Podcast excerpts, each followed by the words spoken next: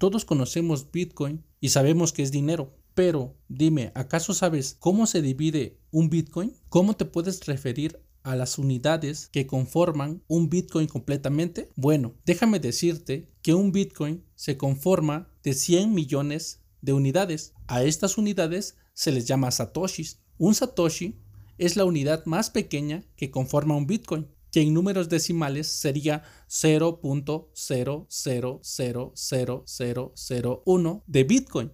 Siempre hablo del millón de satoshis que tengo en hold, pero muchos de ustedes luego me preguntan que no se supone que solo debemos de comprar Bitcoin. Y yo respondo que claro, nunca diré lo contrario, a no ser que quieras especular con otras criptomonedas. Muchos solo conocen la denominación de Bitcoin, y por ende no saben cuál es la unidad más pequeña, que sería el Satoshi, o la expresión más mínima que compone a la unidad de Bitcoin. Satoshi es la expresión mínima que compone la unidad de Bitcoin y lleva ese nombre porque así lo adoptaron los participantes en honor al creador o creadores del protocolo Bitcoin. Solo existirán 21 millones de Bitcoin, o sea, solo 21 millones de unidades, pero cada unidad de Bitcoin es divisible hasta 100 millones de satoshis. En otras palabras, tú necesitas acumular 100 millones de satoshis para tener un Bitcoin, un solo Bitcoin. Un satoshi se expresa, como ya se los dije anteriormente, el 0, un punto seguido de 7 ceros y un 1.